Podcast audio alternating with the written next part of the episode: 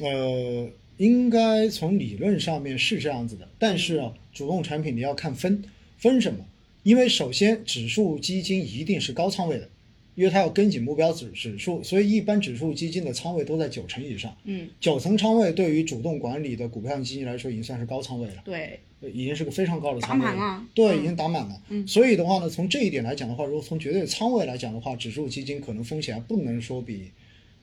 主动管理的更低。嗯，但是呢，主动管理的问题在于什么呢？在于就是我们刚才讲过，基金经理的个人判断风险，对对吧？嗯就是他个人如果判断错了，那么这个时候他会带来额外的这种嗯，风险。对就除了贝塔之外，你还有一个额外的负阿尔法的风险。所以呢，呃，如果从这个角度上面来讲的话，确实就指数基金的这一个风险是会比主动管理的要低的。嗯因此这个可能没有办法去做一个很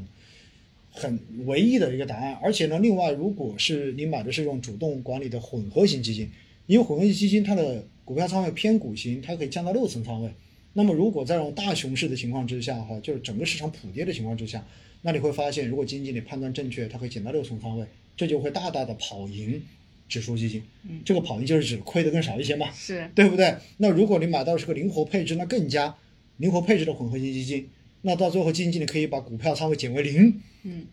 对吧？那那如果真的有这么牛的基金经理，能够在这种下跌之前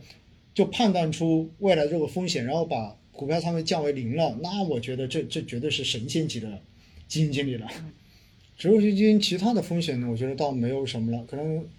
大家就是如果规模过小的话，可能大家担心一下就是有清盘的这种可能性。嗯当然清盘呢，基金清盘也不是什么大事儿，嗯，因为基金清盘并不代表着像 P to P 那样你的钱就没了，对不对跑路了？它其实只是说，因为基金公司出于成本考虑来说，不再运作这只基金了，嗯给你那么强赎了，哎，这个时候等于就是强制进行了赎回而已，嗯呃并不代表着大家会亏钱哈，大家大家一定要明白这一点。嗯，呃，指数基金其他的风险我觉得倒没有什么了，因为手续费又便宜，对，对吧？然后又不用担心基金经理的这种更替问题，嗯，而且只要是跟紧的同一个目标指数，不同公司其实管理起来，呃，产品的这种业绩差距也不会太大，哎，就是这样子的。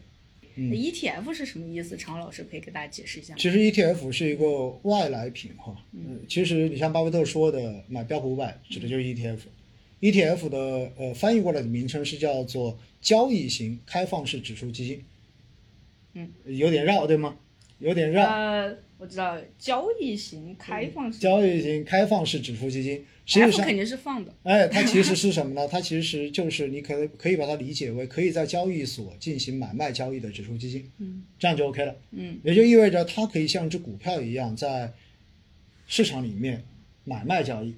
就相当于我手里有这个 ETF 的份额，然后的话呢，我可以出个价，说我要以多少钱把它卖出，然后呢，刚好绵绵，哎，你也想买，然后你也出个价，我们的价格一撮合，OK，合着达成之后达成一致，那我的就卖给你了，你的钱就给我了，这就跟普通的股票交易是一样的。所以呢，这是 ETF 的一个特性，它可以在场内进行交易。另外呢，ETF 有另外一个特性，它是实物的一种申赎。什么叫实物申赎？因为指数基金背后其实都是一篮子的股票，对吧？那平时我们说申赎的话，你都是用钱去申赎嘛，而 ETF 不是，ETF ，E 申赎是拿一篮子的股票去申赎。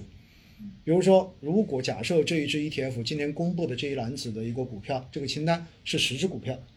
每个股票各占多少，就代表着一份。那 OK，绵绵现在手中刚好有这一篮子的股票，你就可以把这个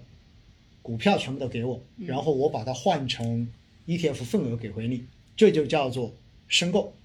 那赎回也是一样，赎回是什么呢？你跟我说，我把我我要份额把给股你票拿过来，嗯因为我把份额还给你，哎，我就把一篮子的股票还给你，然后我就把份额给收回来了。所以 ETF 的申赎是用一篮子的股票进行交换，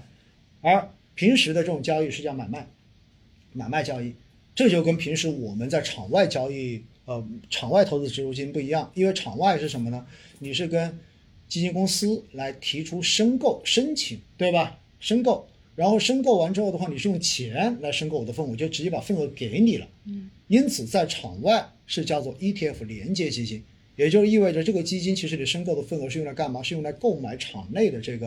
ETF 份额的，就相当于它通过一个间接用 ETF 做一个中介，最后去跟踪到最终的这个目标指数。所以 ETF，E 呃，未来我们看到有很多网站上面现在对于推 ETF 也不遗余力，对不对？而且 ETF 呢，随着市场变得更加有效的话，确实 ETF 的这种规模会变得越来越大的，就像美国一样，也是前面说的那个有效市场的概念。